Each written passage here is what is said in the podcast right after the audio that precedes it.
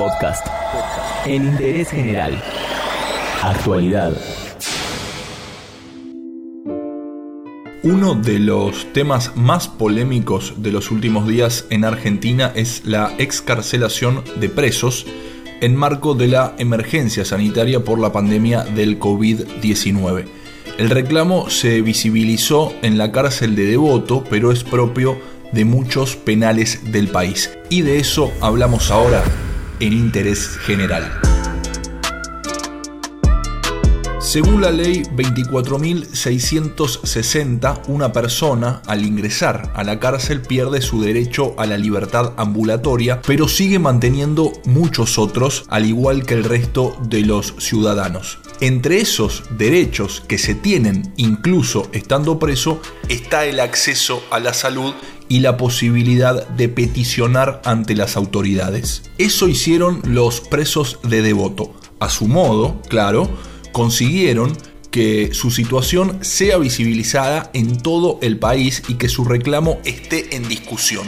Nosotros queríamos saber qué es lo que reclaman o lo que argumentan para pedir la excarcelación y por eso, como hacemos siempre en Interés General, llamamos a alguien que sabe bastante del tema. Sol Garnica, periodista especializada en judiciales. Lo que se viene reclamando no solo en la cárcel de Devoto, sino en varias cárceles eh, de todo el país, es que por un lado se otorguen prisiones domiciliarias o libertades y por el otro eh, se mejoren las condiciones de higiene y salubridad en las cárceles.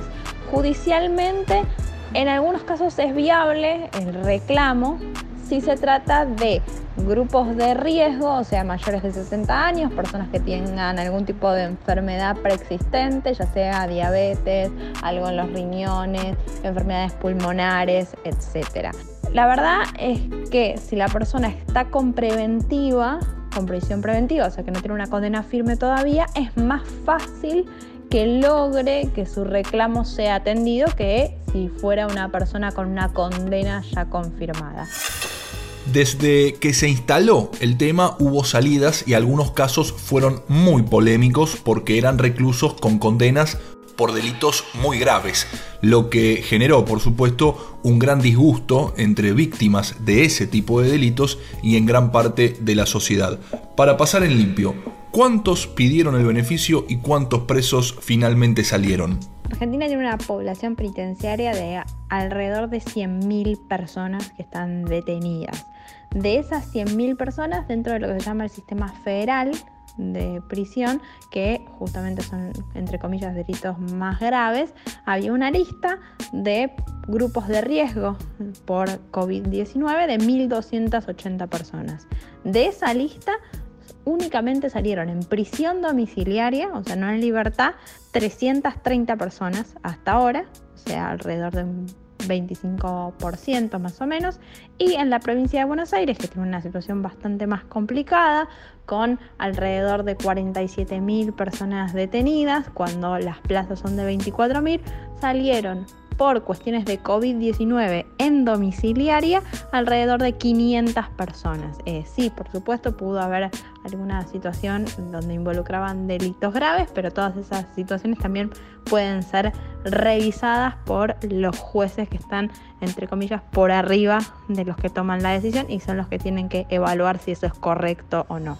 ¿Y por qué la mayoría de los reclamos se inician en la cárcel de Devoto? La cárcel de Devoto tiene dos cuestiones principales. La primera es la única que hay en la ciudad de Buenos Aires, por eso tiene más visibilidad que otras. La segunda es que es una cárcel que, entre comillas, quedó chica para la cantidad de gente que tiene y es una cárcel bastante más vieja que el resto y con pocas renovaciones. Esto significa que las condiciones son muchas veces peores que en otra de las cárceles federales. Por eso son que siempre trascienden.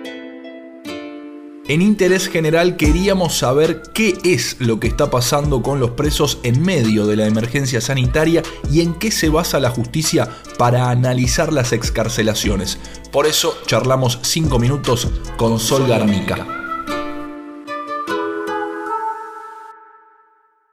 Entérate de esto y muchas cosas más y muchas cosas más en interésgeneral.com.ar.